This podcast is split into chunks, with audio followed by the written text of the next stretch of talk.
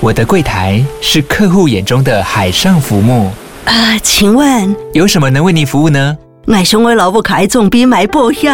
没问题。不过我讲需求讲不清楚，你慢慢来。办您靠岸，台银人寿一直都在，以安心、可靠、诚信、稳健为本，尊重多元，关怀弱势。因为台银人寿，我不再漂流。以上广告由台银人寿提供。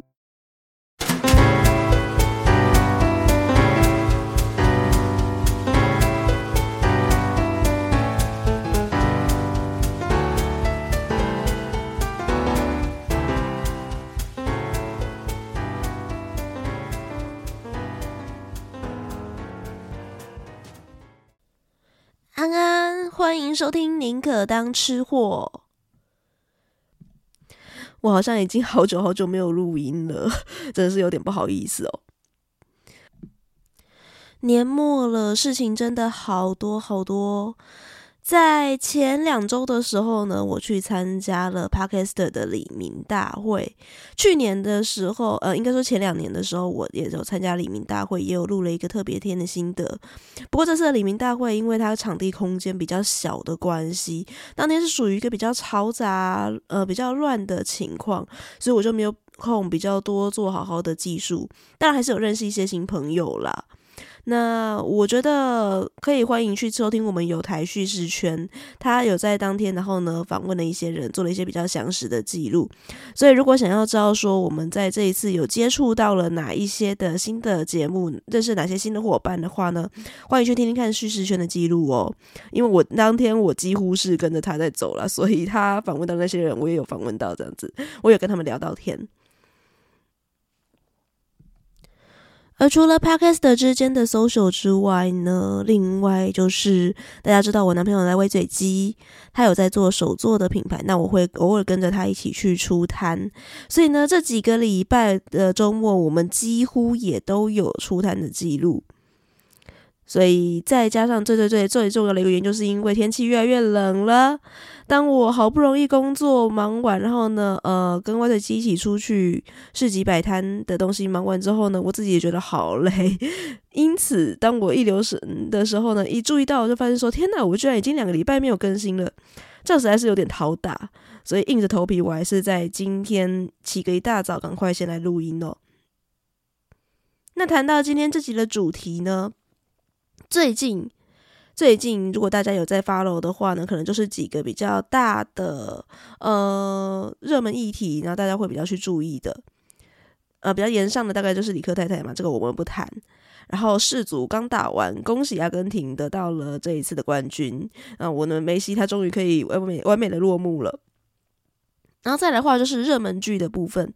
Netflix 最近推出了两部非常强大，大家都在讨论热烈的韩剧，一部就是从我们从小看到大的阿达一族所衍生的《星期三》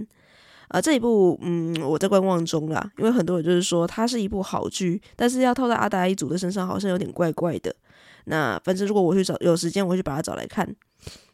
另一部呢，就是我更。既期待又害怕，然后到现在还不敢看的剧，那就是由宇多田光的两首热门歌曲《First Love》跟《初恋》所改编而成的《First Love》初恋。哎，不晓得各位能不能够理解什么叫做既期待又怕受伤害的心情哦。《First Love》这么红的歌，我们大家一定从小到大听过嘛？You are always gonna be my love，一直么？谁没有听过？然后我们那个年代的人应该都多少有看过《魔女的条件》吧？所以这么夯的剧，当然我知道他有非常强大的卡司，佐藤健是个超级帅哥，满岛光是一个非常会演戏的演技派，然后他有非常强大的美术背景跟编导人员，几乎都是岩井俊二的子弟兵啊，然后是画面看起来是非常漂亮。但我本人就是对于这种歌曲改编的 IP 会觉得有点怕怕的，嗯。对，那拖到现在的结果就是，他现在当然还是一个非常热门的议题，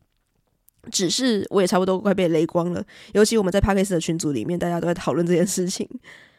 好，我是还没有先决定到底要不要看这部戏，但会促使我想要录这一集的原因，就是因为大家看完之后呢，不只是我们 Podcast 的群组，还有网络上每个人看完都在讨论一件事情：我要去哪里才能够吃得到那个拿波里意大利面呢？诶，拿坡里意大利面是什么东西？听起来就是很意大利，对不对？但实际上呢，这个拿坡里意大利面它应该是属于一种比较日式风味的拿坡里意大利面。那很有趣的是，在日本那边的 Netflix，他们也有举办一个活动，就是类似抽奖啊，然后呃，抽出来的观众朋友就可以得到了呃，料理家为了这一部 Netflix 所制作的《First Love 初恋》所特别制作的拿坡里意大利面的食谱。那这个人，这个得奖的那个观众呢，也非常好心的，就是直接拿到这个食谱之后，他就把它公开在 Twitter 上面去。所以说呢，本来这只是 Netflix 拿来当做奖品的一个，我不晓得该不该公开的食谱。但既然得奖者他都这么大方的自己在自己的社群上面公布了，我就把它讲出来，应该是没有什么关系啦。好，根据官方的这个拿坡里意大利面的食谱呢，所需要准备的材料就是有意大利面大概一百六十克，大概可以做个两人份吧。然后他所建议用的蛋白质是类似像那种西式的香肠，例如说维也纳香肠或者是德国香肠，大概三根。然后半颗的洋葱，然后你需要一点大蒜跟一匙的橄榄油。然后特别的就是呢，你要使用的是新鲜的完熟番茄的酱料以及那个番茄酱。那制作的方式呢，就是首先你要先在锅子里面呢、用足够的水跟盐，然后先把那个意大利面把它煮滚。而且这个煮呢，要把它煮到就是一般我们来熟悉的意大利面，它如果是要很意式、很正宗的做法的话，应该是要稍微有一点点面心，吃起来有点弹牙嘛。但这边的做法就是你要把它煮到熟。好，你把面煮熟之后就可以捞起来备用了。接下来就可以来准备料的部分。先把香肠把它斜切，洋葱切丝，大蒜把它切碎，然后呢，在平底锅当中加入橄榄油之后呢，把大蒜炒到有点变色，有点焦焦的，然后炒出蒜香味之后，再把这些香肠跟洋葱把它加进去，一直炒到了软化，然后炒出那个香味之后呢，再把你的番茄酱加加进去一起炒。而你的意大利面呢，全部都煮熟之后呢，就可以再把这加进去这个在炒的酱料里面去，同时再加入奶油跟黑胡椒。如果味道还不太够的话呢，你可以使用点盐或者是酱油来调味。那整个这边都炒好盛盘之后呢，再撒上一点点的 cheese，，然后事实上再看要不要补一点胡椒。这个就是官方所提供的拿坡里的意大利面哦。那讲到这边的话呢，讲完可以注意到几个比较有趣的地方是，我刚刚有说的第一个，如果是很正宗的、很意式风味的做法的话，要有一点面心嘛。可这边是建议要把它煮熟、煮软。那再来的话呢，就是如果我们是依照很正宗的意式红酱意大利面的做法的话，通常你会看到有一种叫做 tomato paste 的东西，番茄糊。那可是他这边建议的就是那种呃，你在超商就可以看到那种非常简便的番茄酱哦。哎，不要怀疑，就是那种用来沾薯条的那种番茄酱用来炒。所以这两个东西代表什么？它代表它这个拿破仑意大利面这个东西，它并不是很正宗的一道意式料理。的确哦，它算是一种比较融入了日本的文化的，应该可以叫做有一个分类叫和风洋食这种东西吧。那这种拿坡里意大利面虽然在台湾可能稍微少见一点点，所以才会导致大家看完剧之后呢，疯掉，在问说到底哪里可以吃得到拿坡里意大利面。然后某一些呃和风洋食馆，那意式的日本日式的西餐厅啊，他们就开始崩溃说呢，大家都吵着要来吃意大利面，我们的培根已经没有了。我对我真的有看到这种闹剧。好，那这种拿坡里意大利面虽然在台湾它是比较少见的，可是事实上它在日本是一个非常非常庶民的东西，庶民到就是你去超市呢，它可以看到调好的拿坡里意大利面的酱哦，呃，就连我昨天晚上下班之后去 Donkey Hotel 唐吉诃德稍微逛一下，我也有看得到哦，它是一个非常平民化的东西。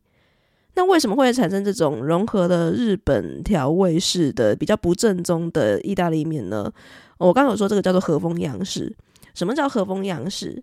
它基本上呢，就是属于一个呃日本，它大概在呃战后不久的时候啊，然后因为跟国外有比较多的那个接触，所以就变成很微妙的关系。那日本人就开始可以接触了，尤其来自于美国，然后当然还有其他西方国家啦，他们的一些呃传统习俗，然后大量吸收他们的文化。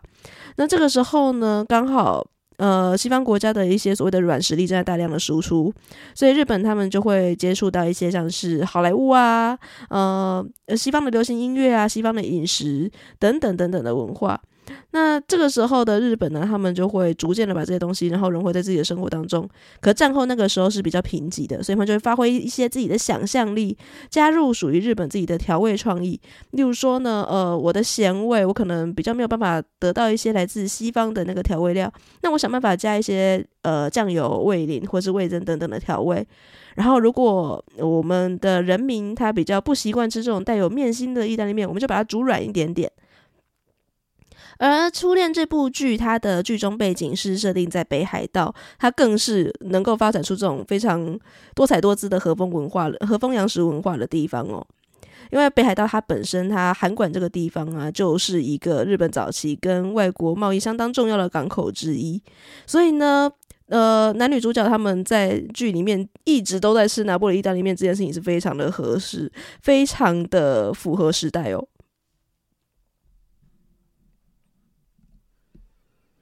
好，那如果听到这边的各位听众朋友们还是很好奇，说，诶，我刚刚一直在讲和风洋食这个概念，那所谓的和风洋食，我要怎么判断我去日本比较日系的一家店，我吃到的东西到底算不算是和风洋食呢？基本上和风洋食它已经是一个很自成一格的体系了，但你还是有一点点的呃方式可以去辨认它。例如说，你可能看到这道菜，它本身就不是一个很传统的日本菜色，可是。你可以看得到，它就是有一些比较改良过的口味，例如像调味的部分或是口感的部分，是我刚刚所说过最大的改良。再来就是你可以看到这一些的菜肴，它会采用所谓定时的方式来给你上桌，就是你不是只有看到那种。传统西餐厅的话，你要点一个 set 嘛，然后一道一道上。可是如果你去走这种日式的西餐厅，然后你点到所谓的和风洋食的话呢，它会像一个定时的形式一样子，呃，把它的那个主食，然后汤啊，还有一些小菜都一起端到你面前。而且这些小菜呢，很多都还是具有日式风味的一些腌制，例如说凉拌酱菜或者是一些呃小菜等等的。这个东西它，如果你所点到的是这样的食物，它就是非常典型的和风洋食。所以，如果呃，像有些人去吃过所谓的萨莉亚啊，或者是说像乐雅乐这一些的连锁餐厅，它都是属于和风洋食的一个部分。那所谓的和风洋食，大概典型的菜色会有哪一些呢？除了我们今天呃所点题所进来介绍的这一道日式的拿坡里意大利面，它最大的特色是使用番茄酱，然后还有煮的比较软的口感以外，再来的话，有一个东西大家一定一定一定都吃过，那就是咖喱饭。我所谓的咖喱饭呢，当然咖喱就是这种东西，全世界都有嘛，每个文国家都有使用香味来做调味的那个菜肴。可是日式咖喱饭有一个很有趣的特色，就是你小时候一定有吃过妈妈拿那个咖喱块，然后帮你做出的那咖喱饭，那个也是属于非常典型的和风洋食的代表性菜色之一。另外的话，还有像可乐饼啊、炸肉饼啊，或者是像日式猪排、蛋包饭。然后日式的汉堡排那种厚厚的只吃肉，不是像美式汉堡那种两片面包夹起汉堡排的那种吃法的。日式汉堡排也是。那除此之外，还有一些像是南蛮炸鸡，呃，或者是像呃那个奶油炖菜，也都是大家比较容易去吃到的和风洋式。有几个比较不太容易吃到，但是如果你去餐厅有机会可以点到的东西，叫做呃哈亚西 rice 香雅饭。那香雅饭这个东西的话呢，台湾比较少可以直接吃到，它是一种呃日式风味的红酒牛肉烩饭。那它最大特色就是属使用了一种叫做多米 sauce 多蜜酱的东西。那你如果你要去餐厅点，台湾应该不太容易点到啦，日本很容易点到。可是你在台湾要吃到蛮容易的，那是因为有在出那个佛蒙特咖喱的那个好事食品，它除了出咖喱块之外呢，它也有出呃奶油炖菜的那个呃调理块，然后也有出海亚西 rice 的调理块，所以你要做在家里面做其实是非常方便的。那如果你是一个很贪心的人的话呢，你甚至可以在这种和风洋食餐厅点到一个我觉得是碳水化合物复合炸弹的东西，叫做土耳其饭哦。这种土耳其饭 Dolgu Rice 呢是什么东西？它基本上呢就是，如果你点了一个叫做 Dolgu Rice 的东西，你就会看到了服务生端给你的是一个大盘子，上面呢是有把意大利面跟咖喱饭，然后跟猪排饭，最起码会有这三种，然后甚至还会有更多种以上的东西，全部都盛在同一盘上面给你，然后就可以吃的很丰盛哦。那这个原因呢，它的说法来源很多，其中有一种就是因为就是说，因为土耳其这个地方它的呃地理位置比较特别一点点，它是欧亚交界的部分，然后呢，它扮演了非常多个国家的那个交界，所以还有非常多的那个文化来源呐、啊，然后呢，统统都大杂烩在一起，那等于就是说呢，我们跟你到大杂烩，它上面有来自各个国家的文化在上面，其中的说法长这个样子啦。那本来今天这一集的节目，我是真的很想要认真的好好来讲一讲所谓的和风洋食。可是当我梳理到前面这边这一大段东西的时候，我发觉不太对哦。和风洋食其实认真要讲的话，其实范围非常的广。我全部讲完，我就累死，我就录到累死了，剪也剪到累死了，听众也听到累死了。所以我们势必是要好好把和风洋食的概念，呃，多留个几集，好好来讲一讲嘛，对不对？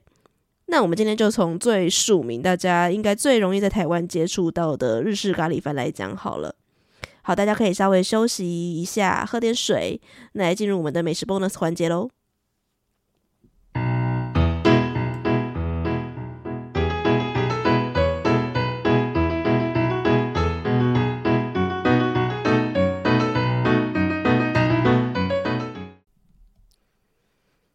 好，严格说起来呢，日式咖喱这个名词也不是太精确。原因就是因为光是咖喱这个概念呢，它在日本当地就已经发展成了各地有非常多不同的文化，像是名古屋有发展出那个咖喱乌龙面。然后在北海道呢，甚至就有所谓的白咖喱跟汤咖喱等等的。然后其他各地也有一些属于自己的咖喱文化。可是我们今天专门要来讲的就是各位听众朋友，你们在家里面一定有试过的。我刚刚前面说过，妈妈一定有曾经买过某个牌子的咖喱块，然后呢，在家里面很简单的煮出来的那一种日式咖喱饭。我知道我们听众朋友有人来粉砖敲完留言说他想要听汤咖喱的故事，会我会做一集汤咖喱，那个就大概再等个几个礼拜，我们再来做看看好了。因为我需要先把日式咖喱这个概念先理清，跟各位讲，先讲一下。好，咖喱这个词的话呢，它在日本出现的渊源最早是可以追溯到大概一八六零年的时候。如果你是一个日本旅游中毒爱好者，或者是你至少曾经有看过日币的一万元的话，嗯，对，日币的一万元，大家如果看到过那个钞票，就知道上面有印一个人，这个人是每个人都认识的福泽谕吉。福泽諭吉这个人，我没有打算要介绍他，但为什么我今天讲咖喱会扯到他，是因为最早咖喱这个词。是曾经有出现在一本呃英汉词典，严格说起来应该算是日英词典啦。就是当日本人开始在学习接触了大量的外来语名词的时候呢，这本呃日英词典它是由福泽諭吉所编修的。那在这个最早这个这本书里面呢，就曾经有翻译出咖喱这个词。不过当时的日本人就算念得出咖喱，应该也是没有吃过什么叫做咖喱的。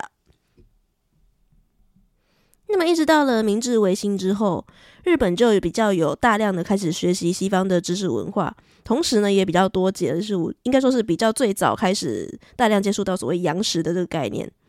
那这是大概在明治年间开始有一些呃西方料理的食谱开始来出现了，所以呢，在这个最早的西洋料理指南当中呢，就有出现最早的日文咖喱食谱，而且那个食谱呢，当时是相当的豪华哦，在讲说一些新香料很正宗的使用。不过呢，那个新香料呢，可能考虑到日本人可以使用到的东西以外呢，所以除了咖喱粉的一些基本调配以外，然后就会跟大家讲说，你还要再加一些葱姜蒜。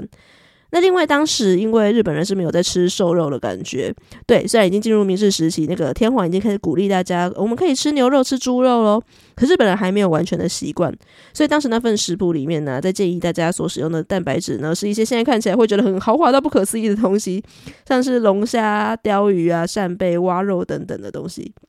很想试试看。那另外这一份日本最早的咖喱的制作方式呢，它已经跟现在的日本咖喱八九不离十了。最最最日本咖喱最大的特色呢，就是它使用的西式料理有一个技法叫做 rocks，也就是炒面糊啦，一个 kangen 的概念就对了。那这个东西呢，是能够让日本的日式咖喱饭呢，跟其他国家不太一样，它是一个比较浓稠，可以扒在米饭上面的最重要的关键。印度本身是并没有这样的产品哦。甚至印度它本身连所谓的咖喱粉这种东西都没有，你去印度买不到咖喱粉啦。虽然印度人听得懂你在讲什么，但他会觉得你怪怪的。如果你去印度，你就跟他说我要买 Gram Masala，就是那个综合的 Masala 香料粉，那他就可以给你各式各样的调配香料。说啊，你要煮什么？你要煮羊肉哦，好，那我推荐你这个啊。你要你要煮蔬菜是不是？那我推荐你这个。所以你可以买到的是各式各样的 Gram Masala。而英国人吃到这种香料料理，觉得说：“天哪，惊为天人，怎么这么的好吃啊？” 于是呢，当他们呃日不落国开始呢去走访大江南北的时候呢，他们也把这个概念然后带到了大江南北去，而且还非常的富有行销天才的，把它改了一个名字叫做 curry。那 curry 这个词呢，应该是来自于印度南部的咖喱这个词啦，只是不知道为什么就自己把它音译成了一个奇怪的 curry，然后从此呢，全天下都知道有个东西叫做咖喱，所以英嗯英国人是一个行销天才吧。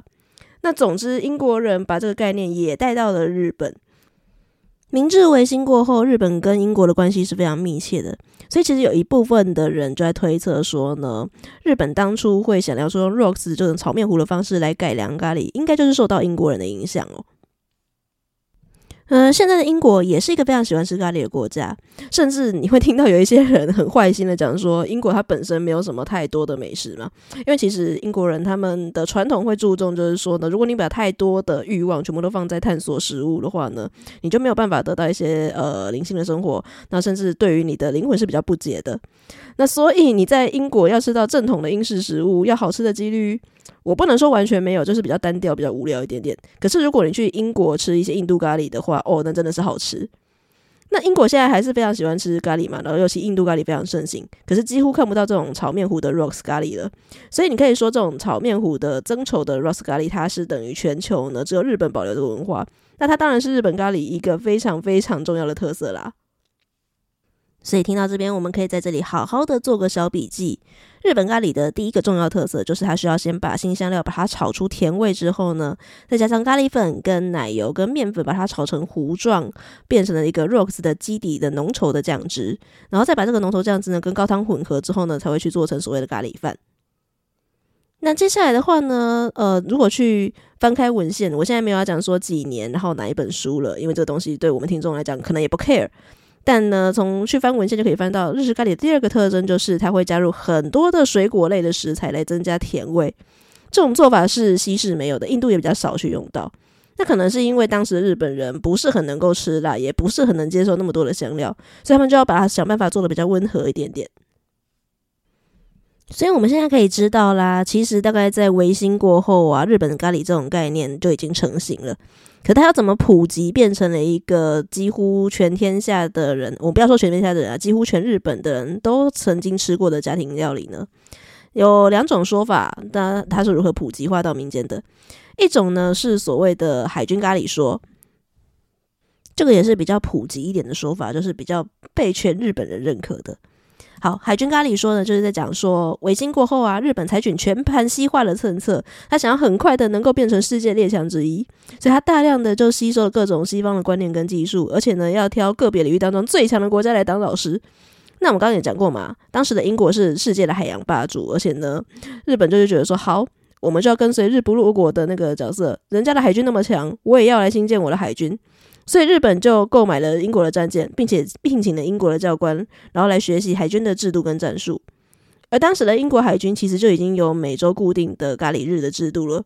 那日本人也把这个东西就直接学起来，那没什么不好嘛。第一个就是因为咖喱真的很好吃啊。然后第二个就是我每个礼拜固定有一天可以吃得到咖喱的话呢，对于在海上长行航时时间的班的官兵来讲呢，就会比较有呃日子的感觉，你就不会觉得说每天看到都同样的景色很无聊。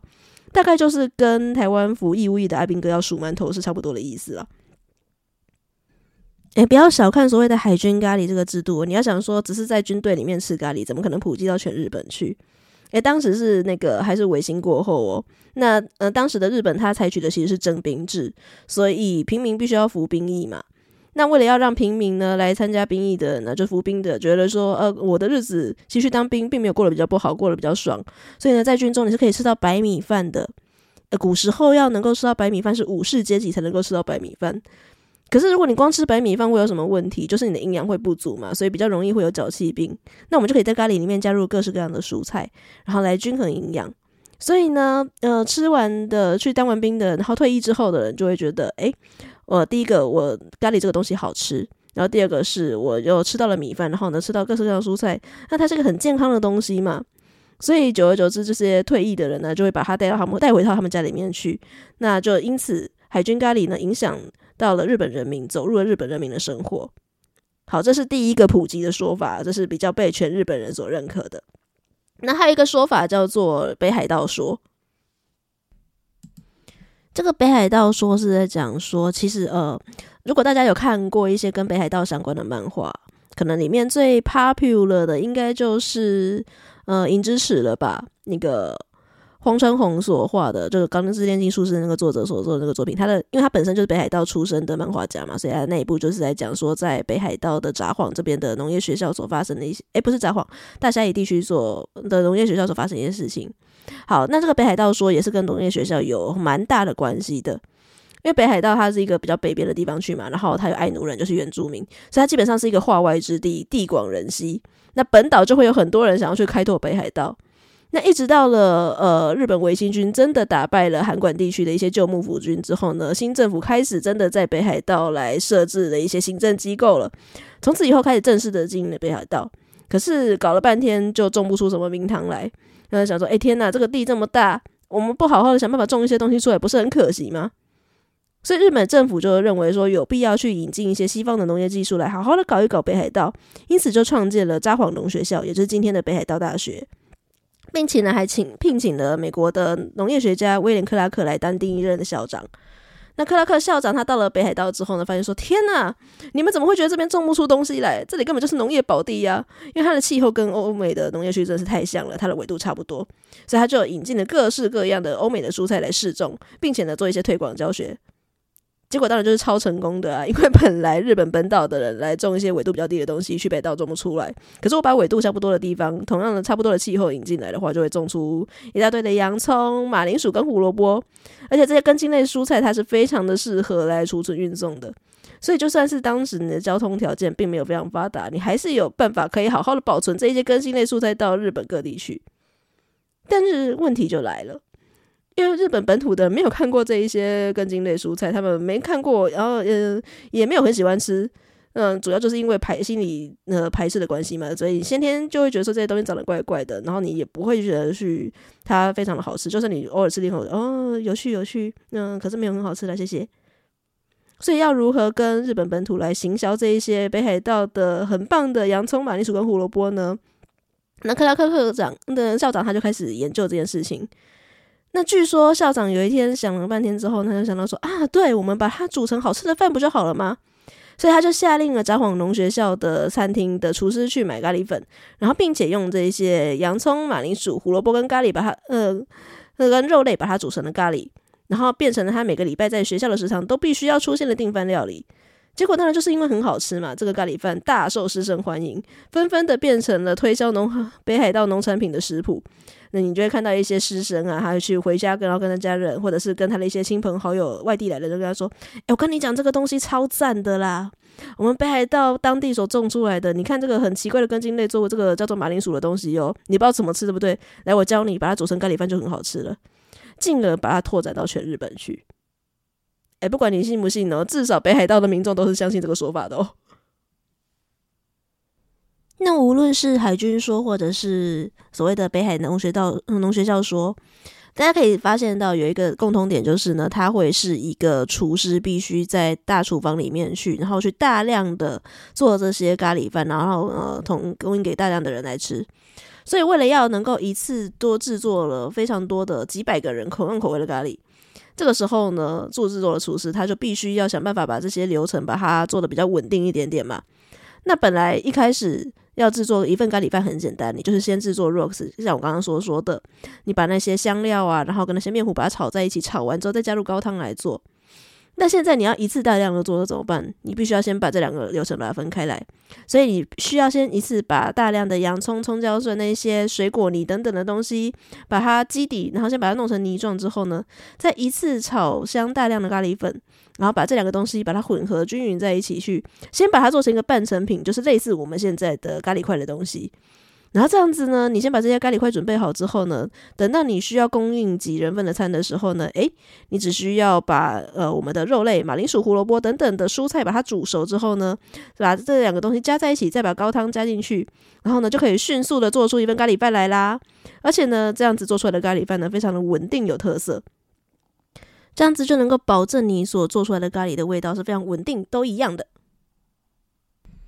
那这样的做法呢，很快就传入了民间，所以就会有一些人他开始去创自己创业的时候，开一些自己的食堂，就会使用这样的技法。那一直等到了大概九零年代的时候呢，突然有一间餐厅，它就是知名的食品工业 SMB 公司，他就想到了一个点子，说：诶，既然大家都在使用这个方式，我能不能够把咖喱日式咖喱这个东西呢，把它普及化，变成一个商品呢？只要我把这种咖喱块跟高汤块，把它想办法合二为一，然后让它可以在室温底下保存的话，这样我不就能够把它量产了吗？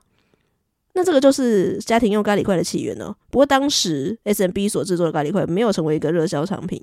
可是有另一间大公司呢，他就想到了，诶，这个应该市场潜力蛮大的吧？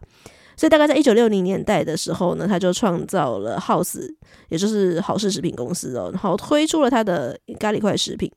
那一开始他们是走印度咖喱路线啦，不过印度咖喱这个销售状况跟 SMB 一样是没有很理想。那这个时候怎么办呢？House 他们想说，诶、这个一定不是因为这个东西它卖不出去，应该是因为有什么问题，那可能是口味的关系吧。那我们想办法改良它，让它可以被家庭主妇接受好了。嗯，如果家庭主妇不接受是什么原因呢？是因为我们走印度咖喱路线，在强调那个香料跟印度咖喱的正统性，那对小朋友来讲太辣了吗？对于各个食堂来讲，嗯，虽然有加水果来讲，还是太辣了吗？那小朋友不喜欢吗？小朋友不喜欢，妈妈就不会煮怎么办？那我们要想办法让小朋友来喜欢，所以很 House 的研发人员他就很精心的研究当中，他想到了当初日本民间正在流行一种叫做佛蒙特健康法的健康风潮，也就是从美国的佛蒙特那边所流传下来的。而佛蒙特健康法呢，就是在标榜说呢，你在美国佛蒙特这个生产苹果的重镇，然后呢，它有大量的苹果被做成各式各样的加工品，其中就包括了苹果醋，所以你只要喝这个苹果醋呢，就可以保健养生。那这个概念就是想说，既然佛蒙特这个词这么红，我们就干脆在配方里面加入大量的苹果泥好了。所以呢，就把这个大名鼎鼎的佛蒙特咖喱就诞生了。这个概念其实就是跟苹果面包只是因为当初苹果是一个舶来品很红一样，就叫苹果面包，然后成分跟苹果没有半点关系一样哦。佛蒙特州根本就没有咖喱这个东西哦。但是，应该很多人从小到大都吃过至少一次的佛蒙特咖喱吧。反正这个东西是大红了啦，所以呢，当大家开始可以接受佛蒙特咖喱的这种甜甜香香的味道之后呢，吃完了可能会觉得说，诶，我们吃的东西味道都差不多，然后再去回头解释说，原来 SMB 也有出这种比较偏辛香料口味的咖喱呀，然后再来吃，吃完之后不满足了怎么办呢？我们再回过头来去追寻更呃正宗一点的印度咖喱的味道吧。现在日本有点往这个方向在走了，我觉得台湾也渐渐在往这个方向走。所以现在你去吃所谓的标榜的日式咖喱的话，你可以吃到更加多彩多姿、更多风味的东西。